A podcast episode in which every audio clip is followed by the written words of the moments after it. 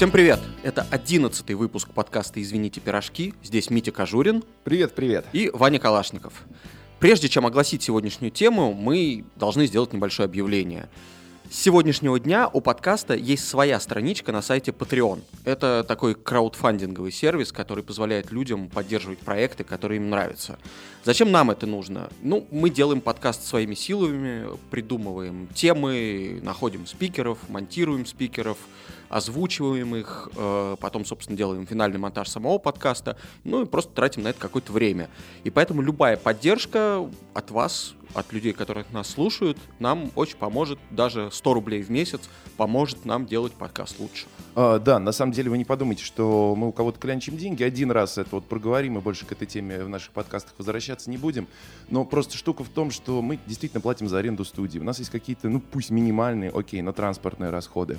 Кроме всего прочего, ну вот в бывших странах э, Советского Союза, ну почему-то вот зачастую люди не привыкли думать о такой штуке, как ну, интеллектуальный труд. Да, да, вы простите, я не хочу тут э, делать вид, что то, что мы делаем, это какая-то супер мучительная, супер трудоемкая работа, но понятное дело, что даже несмотря на то, что нам самим в кайф встречаться, говорить про футбол, ну, все равно там подкасты требуют определенной подготовки, подкасты требуют определенного от нас потраченного времени. Поэтому действительно любой поддержки от вас э, будем рады.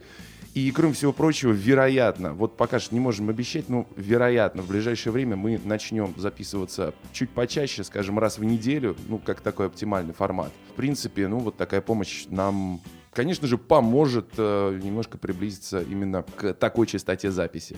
И второй момент, который, возможно, даже более важен, он заключается в том, что вот наш подкаст можно слушать практически где угодно, на любых платформах, э, в Apple подкастах, на Кастбоксе, в Гугле, YouTube, ВКонтакте и так далее. Э, Вань, извини, очень коротко перебью, пока не забыл. На Spotify нас еще можно слушать. Друзья, э, сразу несколько человек из вас спрашивали. Можно, есть мы там. Совершенно спокойно заходите, вбивайте в поисковую строчку. Извините, пирожки, очень все просто находится. Да.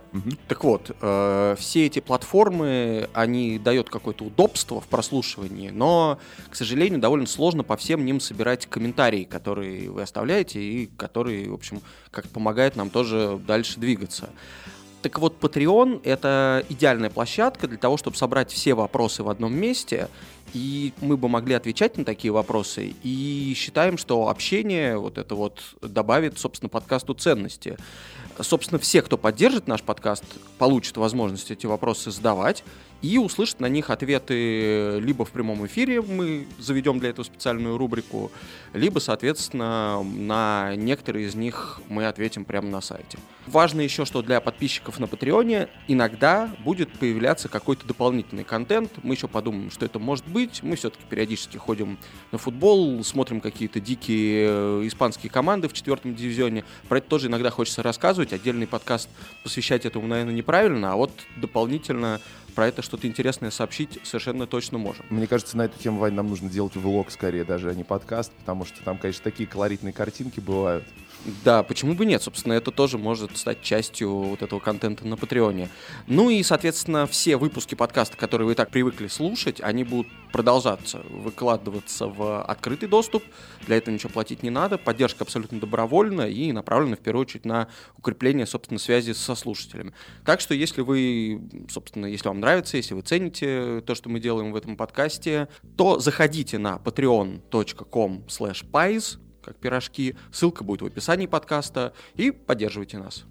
Ладно, я думаю, что что-то мы с тобой заболтались. Давай уже перейдем, наконец, э, к сегодняшней теме. Как раз-таки, вот неоднократно вы нас просили больше говорить про какие-то автобиографии даже, про каких-то ярких личностей. Так вот, сегодня мы будем обсуждать именно что такую яркую личность человека, который, ну, конечно, не менял футбол, как Йохан Кроев, но поменял отношение хотя бы к части футбола совершенно точно. Я сейчас говорю о Поле Гаскойне я сразу хочу сказать, что важно даже не то, насколько хорошо он играл в футбол в те минуты, когда он это делал. Смысл в том, что он во многом поменял взгляд, например, англичан, самих англичан на то, каким может быть английский футбол, какие игроки там могут появляться.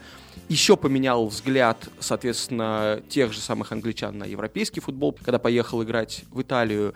В общем, довольно сильно сдвинул вот эту вот парадигму восприятие классического английского, британского футбола и то, каким может быть игрок. И еще я хотел бы э, сразу заранее вбросить такую тему, что Пол Гаскоин, скажем так, он не был профессиональным футболистом с технической точки зрения. Он делал очень много того, что мог себе позволить только любители. При этом он играл часто на абсолютно мировом высочайшем уровне. То есть это такой лучший, худший футболист в истории или, скажем так, лучший непрофессиональный футболист в истории. Вань, ну вот ты говоришь про какой-то мировой уровень, я вот здесь сразу с тобой отчасти поспорю, потому что, да, конечно же, Пол Гаскоин выдающийся человек в мировом футболе, но можно ли сказать, что он был действительно каким-то крутейшим футболистом? Нет, он был человеком с выдающимся талантом по молодости, реализовать который, как мне кажется, ну, совершенно точно ему не удалось.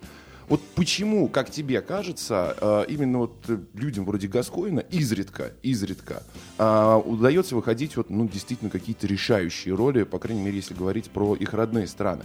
Вот э, твое знакомство с Гаскоином, оно как произошло? Тоже в 90-м году? Видел ты Да, его? именно так. Я тут как бы сразу бы сказал, что люди вроде Гаскоина — это категория практически несуществующая. Да. Люди вроде ну, Гаскоина, мы, упоминали мы о них не узнали. Джоуи Бартона, но Джоуи Бартон, конечно, все-таки Нет, нет, нет, это другое. великий, но немножко Он, другого э, масштаба да- человек. даже в лучшие его, там, не знаю, сезоны, годы, отрывки матчей, конечно, он ни по уровню мастерства, ни по уровню таланта Гаскойна не приближался. Но, возвращаясь к тому, как Гаскойна, например, я увидел, это случилось на чемпионате мира 90-го года в Италии, это прям вот мой первый футбольный турнир. Конечно, тогда футбол я воспринимал ну, не через какую-то там аналитическую, да, призму, а, естественно, для меня это было эмоции. В первую очередь я хотел там голов, я хотел атак, э, мне интересно было вот какой-то, какой-то шоу, спектакль, зрелищность и так далее. И я, естественно, знал про футбол очень мало. Я знал, что есть такой Диего Марадона, но для меня он запомнился, например, тем, что он там рукой играл в штрафной матче против сборной Советского Союза, что меня дико взбесило, расстроило, огорчило. И при этом, поскольку Аргентина на том турнире играла очень уныло, хоть и дошла до финала, поэтому Диего Марадона у меня остался в э, первое впечатление от Диего Марадоны у меня было довольно печальное. И я обращал внимание, ну, на ярких футболистов в первую очередь. Естественно, мне запомнился Роже Мила, который со сборной Камеруна всех, э, ну, не разносил, но, скажем так, изрядно тревожил. И особенно то, что он э, сделал против э, колумбийского вратаря Рене Гиты, мне запомнилось прямо навсегда абсолютно. А Ну и. Валерия, не помню, чего не будем забывать. Да, разумеется. Просто тогда я знал, что вот да, тренировал команду Камеруна человек, чем. э, соотечественник и так далее. Хотя, конечно, со временем его э, статус, в общем, только, только повысился, да, в моих глазах. Тогда мы о нем, до того я, например, о нем ничего не знал, естественно. Вот, и из футболистов как раз-таки на, на стадии плей-офф э, как-то в глаза стала бросаться игра Пола Гаскойна, потому что сборная Англии была, опять-таки, довольно такой ригидной, не сказать, чтобы унылой, но какой-то негибкой командой, которая очень-очень-очень-очень невзрачно прошла групповой этап, еле-еле там вышла в плей-офф, и потом начала преображаться, и при этом в глаза бросался человек, который, в общем, на футболиста был не то чтобы очень похож, я бы не сказал, что там 23 года у Газа был какой-то лишний вес особенно, ну просто телосложение такое не вполне футбольное.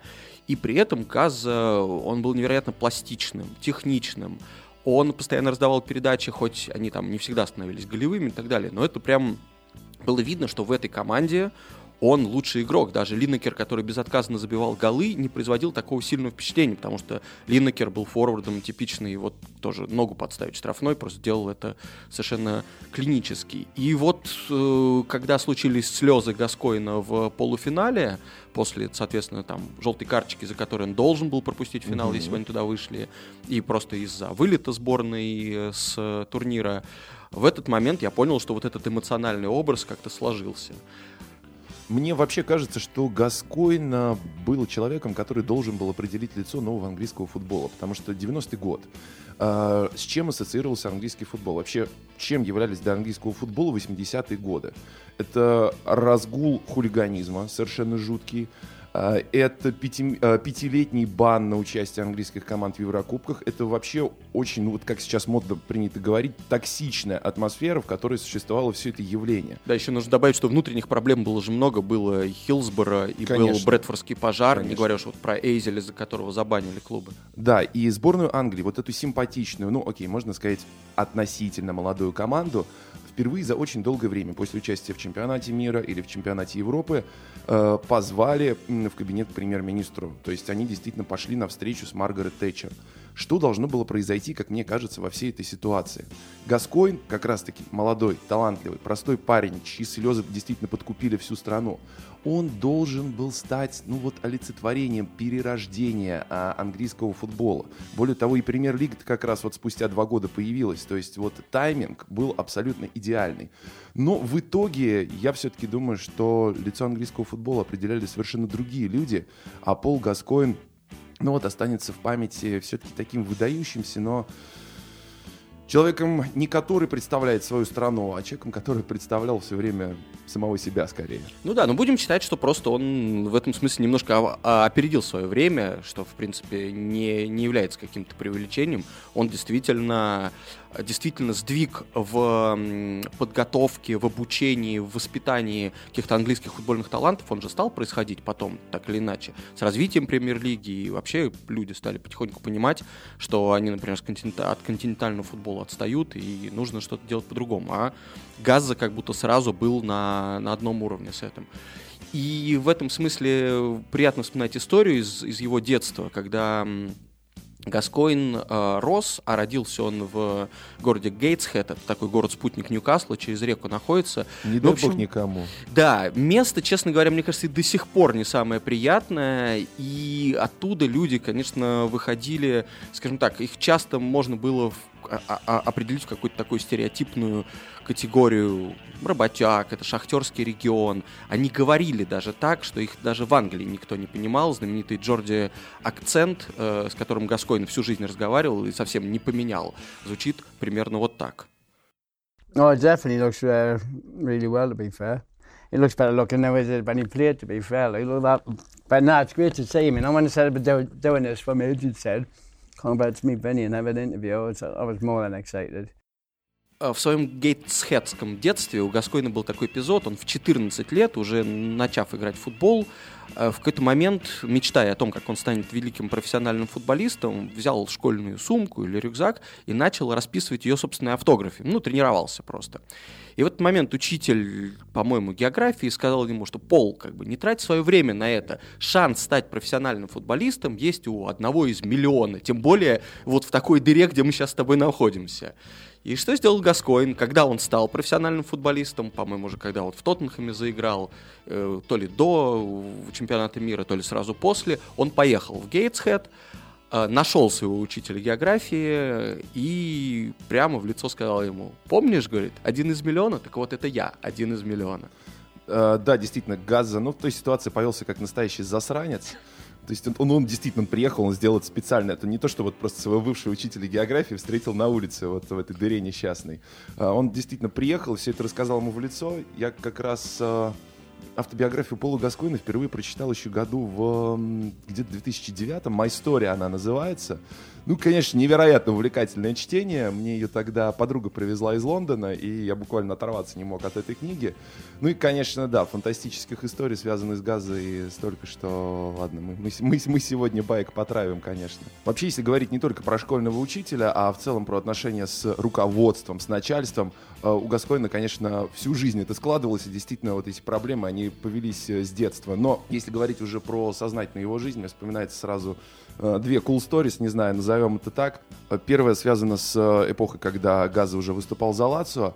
Так вот, главный тренер клуба Дин Идзов в определенный момент собрал команду и сказал, ребят, к нам завтра на базу приедет Зеб Блаттер, уважаемый человек, вот, пожалуйста, завтра, вот мы, мы же все тут почти итальянцы, да, вот все надели цивильные костюмы наши, вот Дольче Габбана, Ральф Лорен, и чтобы все это выглядело очень классно, очень позитивно. Соответственно, в цивильном прикизе на следующий день на базу заявились абсолютно все игроки, кроме Гаскоина, который ну, приехал в костюме Санта-Клауса, сел на скамеечку рядом с Блаттером, э, ударил его так кулачком в плечо и сказал «Йо-хо-хо, чувак».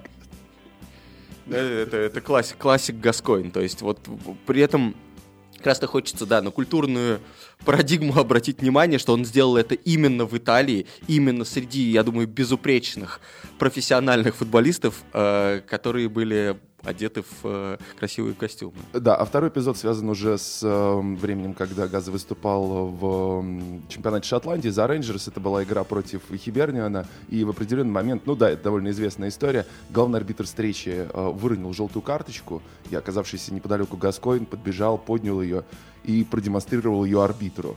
Ну, в ответ на что уже от судьи, конечно, увидел, не знаю, заслуженную или незаслуженную, уже совершенно серьезно Просто, желтую просто карточку. ту же самую желтую карточку. Да-да-да, то же самое, только уже Обменялись, они компенсировали друг друга. Ну, в общем, рэп что-то не оценил. Разумеется, да. Возвращаясь к ранним годам Гаскойна и тому, как его появление встряхнуло английский футбол, есть такая знаменитая фотография, которая была сделана вот уже 31 год назад, когда Ньюкасл, в котором молодой Пол Гаскойн, был 21 был на тот момент, э, уже признанный лучшим молодым игроком вот этого первого дивизиона, то есть того, что было до премьер-лиги, его Ньюкасл встречался с Уимблдоном. А лидером Уимблдона был, понятное дело, человек по имени Винни Джонс, железный, грубый, жесткий и в это время довольно эффективный полузащитник, который там и голы забивал, и даже трофеи выиграл со своим клубом.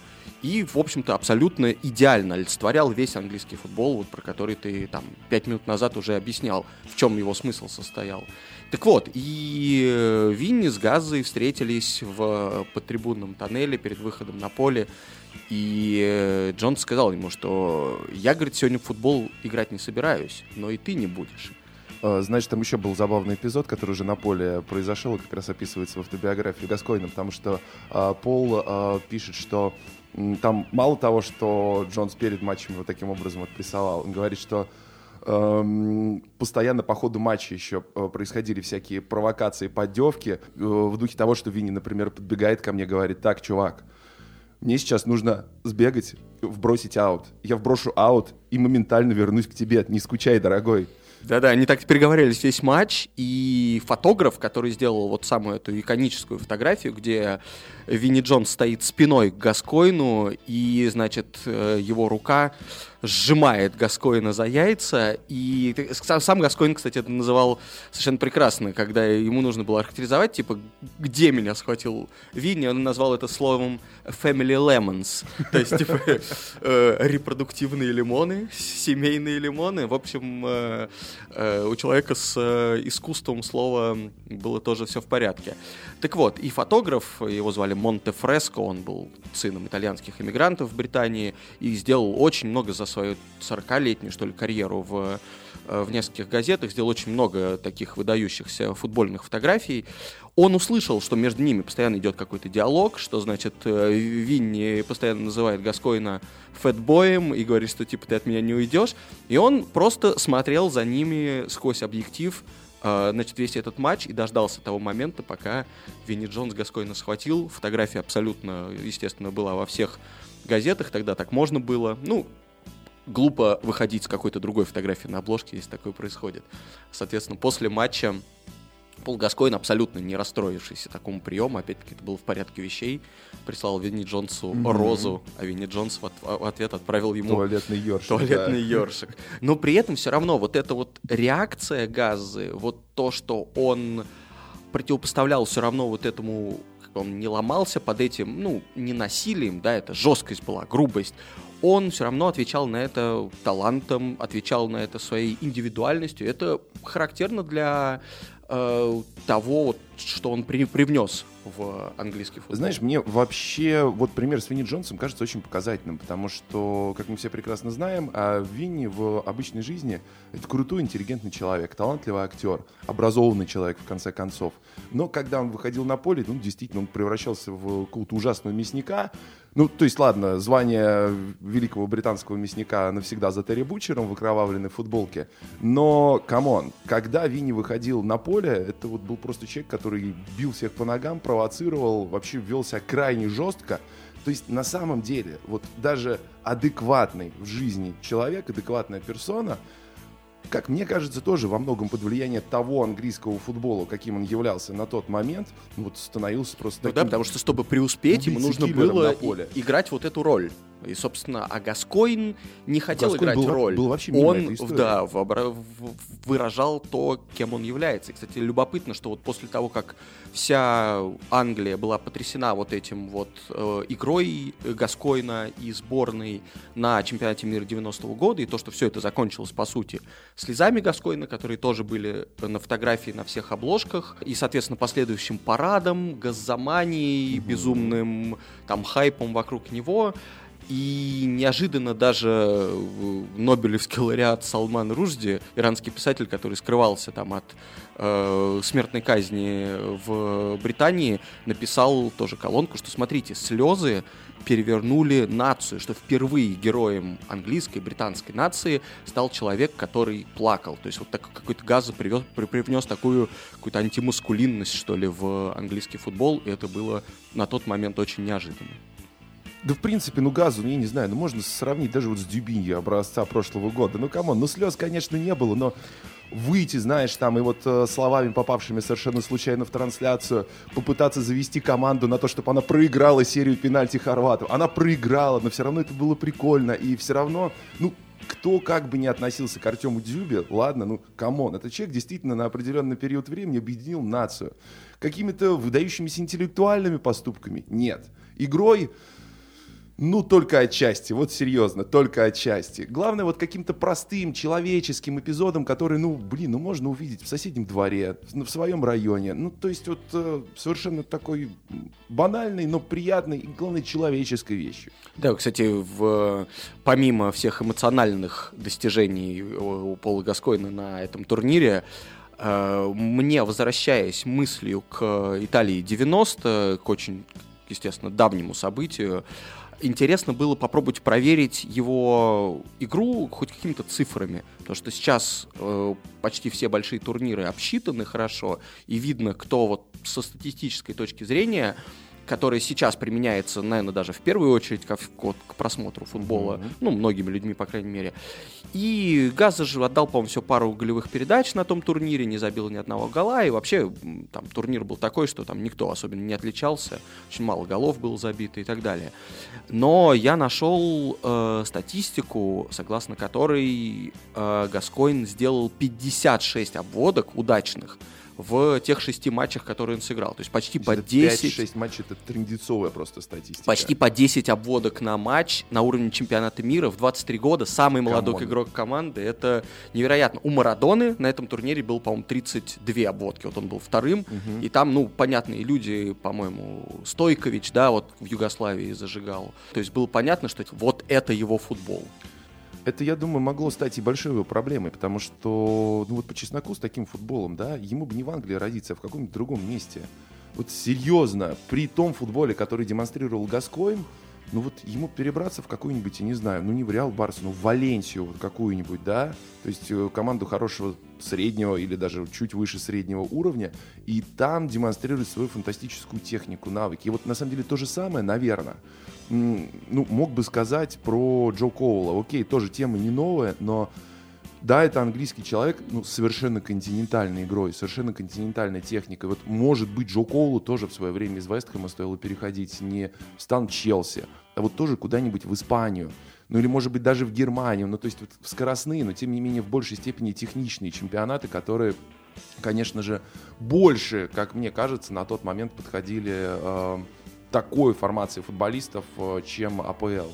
Ну вот в итоге вместо Валенсии и Испании Гаскоин поехал в Италию. И э, для того, чтобы вот понять, как сложился его э, период в Италии, мы позвонили э, английскому журналисту Дэниелу Стори, который написал книгу, называется «Газы in Italy», «Газы в Италии». Э, она как-то подробно рассказывает вот обо всем, что было связано с этим периодом, с этими э, тремя годами в Лацио. И он еще пару вещей рассказал нам, в том числе о том, как Гаскоина в Англии воспринимают и как его последние годы карьеры оценивают. Спонсор этого выпуска подкаста – винный сервис Invisible. В эти выходные сыграют Реал и Барселона, и для просмотра классика вы можете выбрать испанское вино на сайте invisible.ru. С первым заказом по промокоду SPORTS всем нашим совершеннолетним слушателям из Москвы приедут два правильных винных бокала в подарок.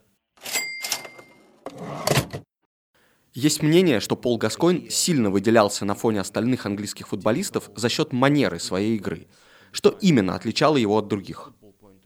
Yeah, he, he was a he was a very continental footballer as far as для нас он был европейским футболистом. Когда Газа на пике своей популярности уезжал в Италию, первый английский дивизион все еще был довольно отсталым турниром. Тогда еще не было премьер-лиги, не было массового нашествия техничных иностранных игроков. На этом фоне были хорошо заметны исключения, особенно среди британских футболистов. К тому же Гаскоин был одним из немногих, возможно, чуть ли не единственным, кто играл в футбол ради чистого удовольствия. Причем делал это накануне превращения английского футбола в серьезный бизнес. Тогда наш футбол страдал от разных проблем за пределами поля. Например, около футбольного насилия. Кроме того, Гаскоин обладал удивительным природным талантом. Иногда даже казалось, что ему не нужно тренироваться. Его одноклубники не раз вспоминали, что тренировки практически никак не сказывались на мастерстве Газы, потому что его врожденные качества не поддавались улучшению. Думаю, его смело можно назвать самым одаренным английским футболистом на моей памяти, а то и во всей истории. Но все же главный сюжет карьеры Гаскоина в том, как сильно его персональные демоны и личная жизнь повлияли на этот врожденный талант.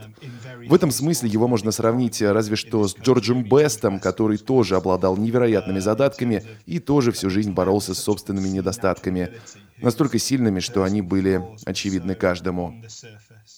Справедливо ли утверждение, что травма Гаскойна в финале Кубка Англии 91 года фактически сломала его карьеру всего через 6 лет после ее начала?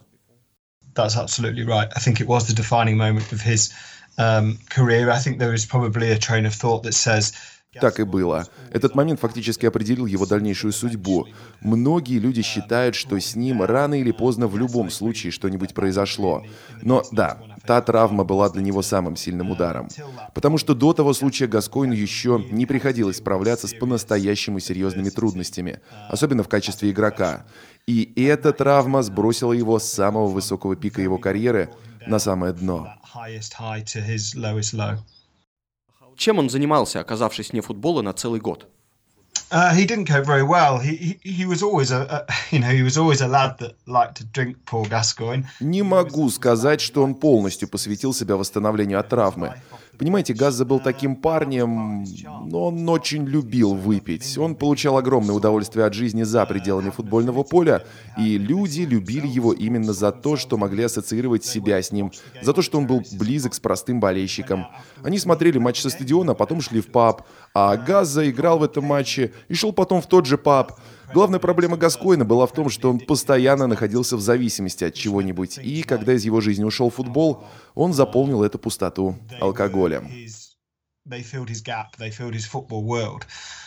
Гаскоин отыграл в Лацио три года с переменным успехом. Какое впечатление осталось о нем у итальянцев? Uh, I think I think we have to separate into two camps. Firstly, the Italian media and pundits and game in general perhaps doesn't remember Paul wholly fondly. На этот вопрос надо смотреть с двух сторон. Журналисты, эксперты, любители итальянского футбола в целом довольно скептически относятся к карьере Гаскоина в Лацио. Им было сложно понять Газу, в первую очередь потому, что итальянский футбол того времени был невероятно профессиональным. Даже самые одаренные талантливые игроки на 100% выкладывались на тренировках и на поле, соблюдали диету и держали себя в форме. А Пол, само собой, делал все ровно наоборот. Кроме того, итальянские медиа рисовали его таким стереотипным английским хулиганом, который приехал разлагать серию А. Поэтому, когда у него начались проблемы, журналисты были только рады. Um, that Lazio and Lazio supporters remember him при этом болельщики Лацио вспоминают Газу исключительно добрыми словами. Думаю, главная особенность его карьеры была в том, что как бы люди не оценивали его игровые и человеческие качества, у всех осталось о нем невероятно теплое впечатление, в том числе у фанатов римского клуба. В 2012 году Тоттенхэм играл с Лацио в Лиге Европы, и встреча в Риме получила неофициальное название «День Пола Гаскоина». Он совершил круг подсчета по Олимпийскому стадиону, и юные болельщики, которые никогда не видели его игру вживую, встречали его как легенду. Его карьера в Лацио была омрачена травмами, но он успел показать на поле свою гениальность, а также по-настоящему проникся культурой и традициями клуба. Есть такой стереотип в итальянском футболе, что самые талантливые и профессиональные игроки редко бывают близки с болельщиками. Они как будто чувствуют себя небожителями. Разумеется, есть исключения, но в целом игроки и фанаты редко идут на сближение. В то время как для Гаскойна это было обычным делом, он регулярно выпивал с болельщиками, закатывал для них вечеринки после победы в дерби, и для итальянского футбола это было настоящим откровением. Разумеется, фанаты Лацо полюбили человека, который приехал черт пойми откуда, но вел себя так, как будто здесь и родился. Так что, несмотря на скептическое отношение к Гаскоину со стороны итальянской прессы, болельщики Лацо были от него без ума. Italian football remembers him differently to how Lazio remembers him. Почему после Лацио Гаскоин поехал в Глазго Рейнджерс, а не вернулся в Англию? I think, um, well, uh, yeah, I know, I know that, that Gascoigne was bowled over by because... Я думаю, точнее, я достоверно знаю, что Газа принял предложение Рейнджерс из-за его ужасных отношений с английской прессой. Он ссорился с журналистами, был на плохом счету у многих изданий, бесился из-за того, что о нем писали в газетах, особенно после чемпионата мира в Италии, и явно не хотел возвращаться туда, где его жизнь оказалась бы под микроскопом. Есть еще две причины перехода в Рейнджерс. Во-первых, тогда это был довольно успешный клуб с серьезными возможностями. К тому же там хотели строить команду именно вокруг Гаскоина. А ему нравилось чувствовать себя желанным и особенным. Во-вторых, он любил выступать за большие клубы, команды с историей, с болельщиками, с развитой футбольной культурой. Именно поэтому он показывал свой лучший футбол в важных матчах. Дерби Северного Лондона, римском дерби, матч Англия-Шотландия, ну и дерби Old Firm между Рейнджерс и Селтиком. Он считал, что Глазго – правильное место для того, чтобы играть в футбол.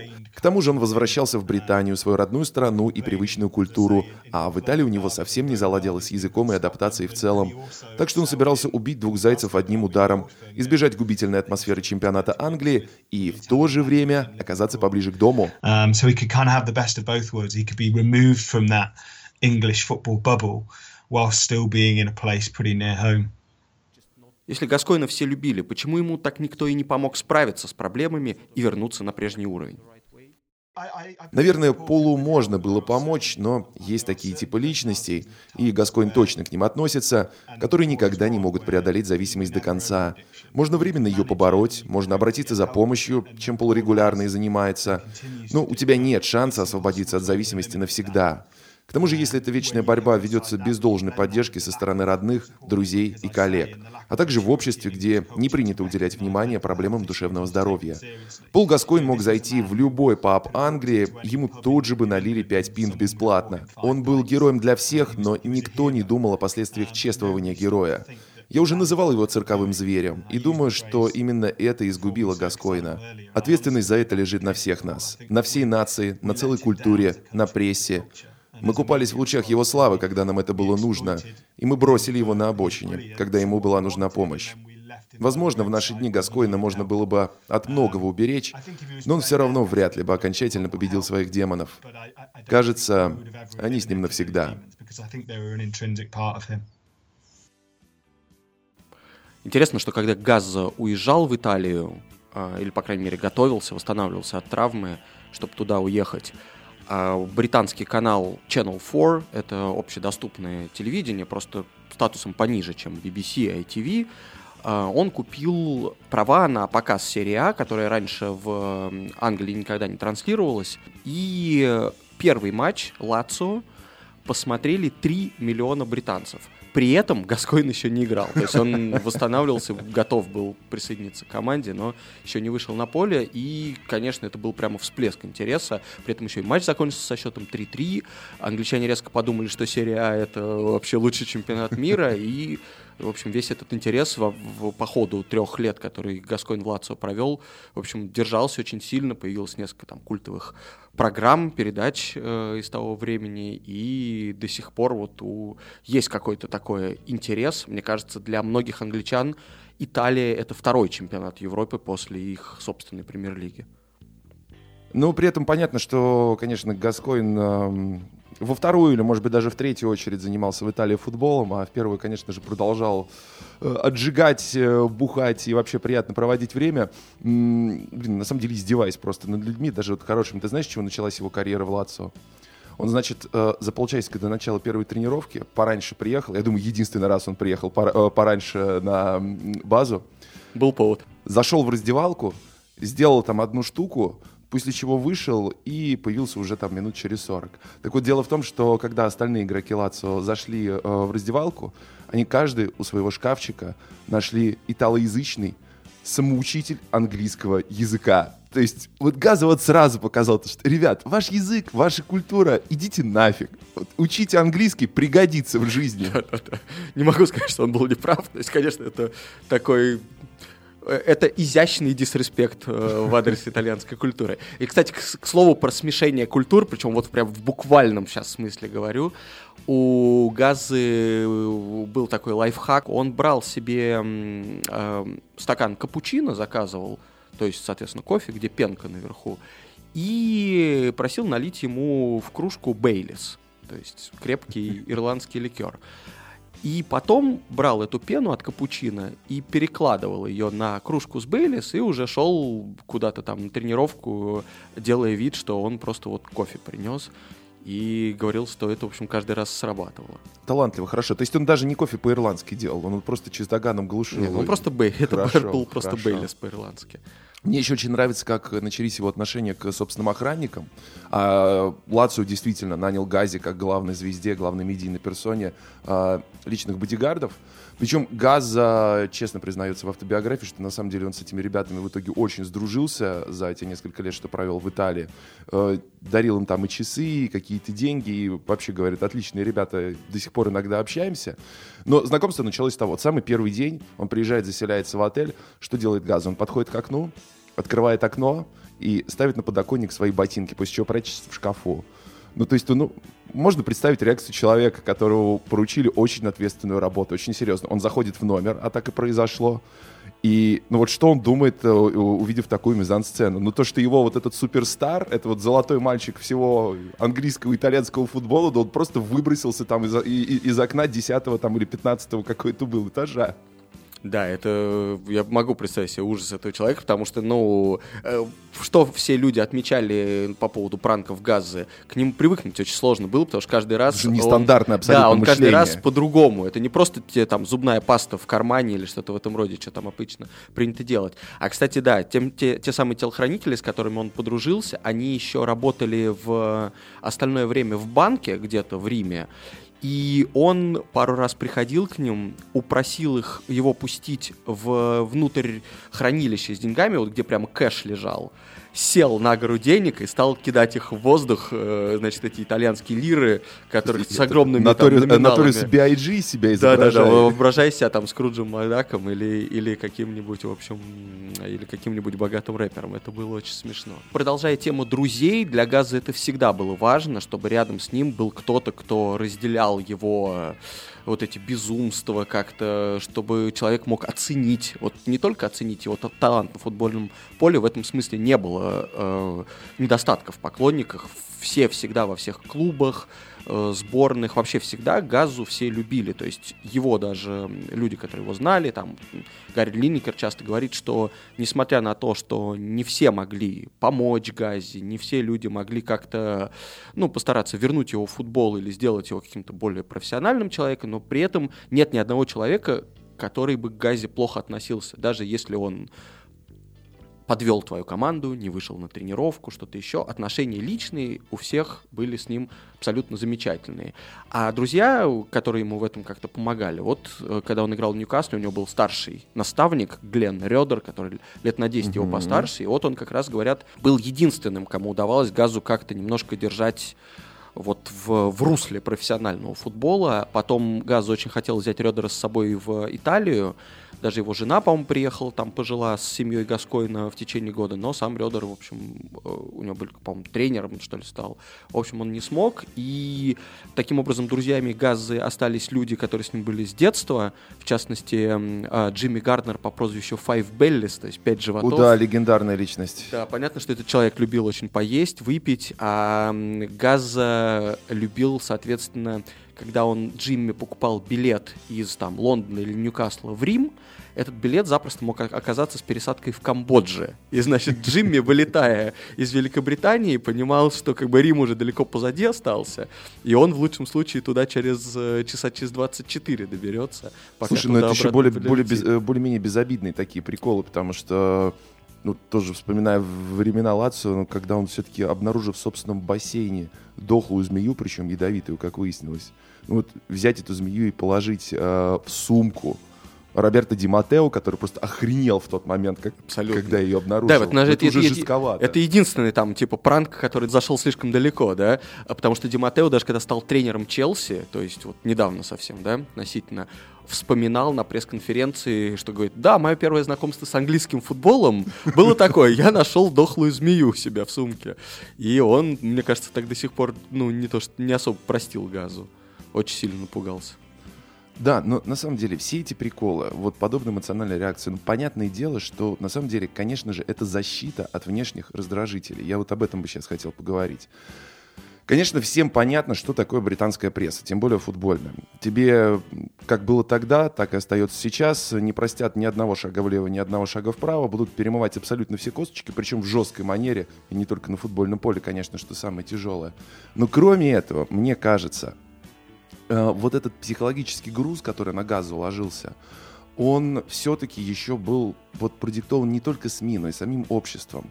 Потому что, ну, вот это же не только общероссийская проблема, это же не только общеевропейская, общеамериканская, общемировая эта проблема.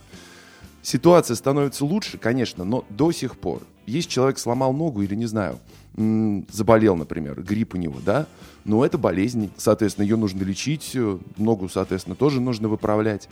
А если у человека, ну, не дай бог, биполярное расстройство или еще какое-то, ну, вот просто расстройство подобного плана, ментального, то есть это в, ну голо- да, в голове. Психики. Это, ну, действительно зачастую воспринимается, что ж, чувак, ну, ты, у тебя очень плохо самоорганизация, ты не умеешь себя контролировать. Да, возьми себя в руки. Возьми себя в руки.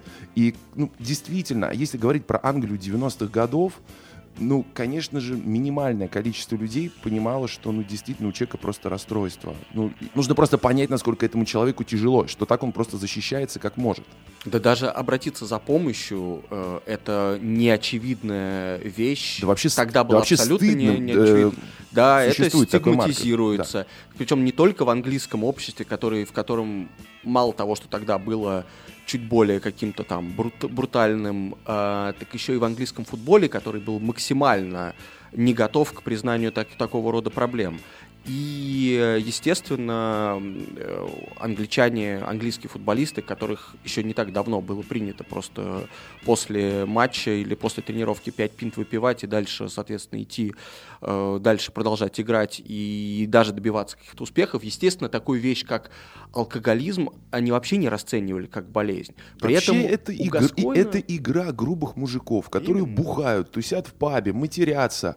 Ну, как, как, какие тут э, расстройства. Да, да, и это же не было просто алкоголизмом. Э, собственно, у Гаскойна был диагностировано несколько расстройств психики, биполярное, угу. и у него была диагностирована аддиктивная личность. То есть он, условно говоря, подсаживался на, на все, что, на что мог подсесть. И многие его биографы, друзья считают, что просто сначала он подсел на футбол. Футбол давал ему, в принципе, такое же удовольствие, приносил такую же радость, как э, заменители его. Алкоголь, ну, как бы с наркотиками у него была история довольно довольно мягкая, Короткая, но, но тем дов- не довольно ровная, да. Но смысл в том, что вот эта вот спираль саморазрушения, на нее газа запрыгивал вообще без малейших проблем.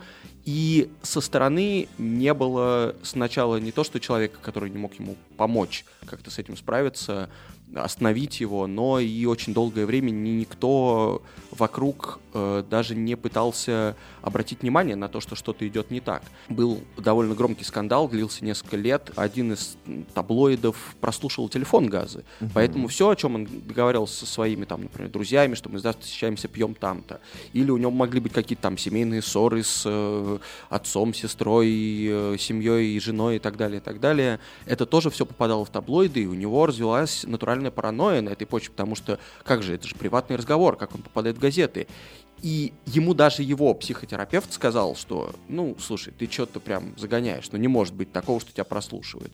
Соответственно, естественно, тоже для человека, который и так, в общем, проблемный, такие вещи дальше его повергают еще в большее отчаяние. Естественно, потом выяснилось, что газу реально прослушивали, это во-первых. Да, Во-вторых, конечно, если говорить про помощь близких, ну, семья вот газа, я имею в виду родители, конечно, тоже нужно понимать из этого несчастного Гейтсхеда, но простые рабочие люди, в общем, не до психологии, не до, да. не до всех этих историй. Э, простой пример, как, э, как Газа не перешел в Манчестер Юнайтед, где его хотел Алекс Фергюсон, а перешел в ну, Тоттенхэм. тут, кстати, неоднозначная история. Ну как неоднозначная? Газ за шантажистом себя тем еще показал. Разумеется, просто я имею в виду, что вся семья в этом этом смысле подключилась. То есть э, Гази в Тоттенхэме пообещали дом, да, в качестве таких подъемных, mm-hmm. помимо, соответственно, контракта.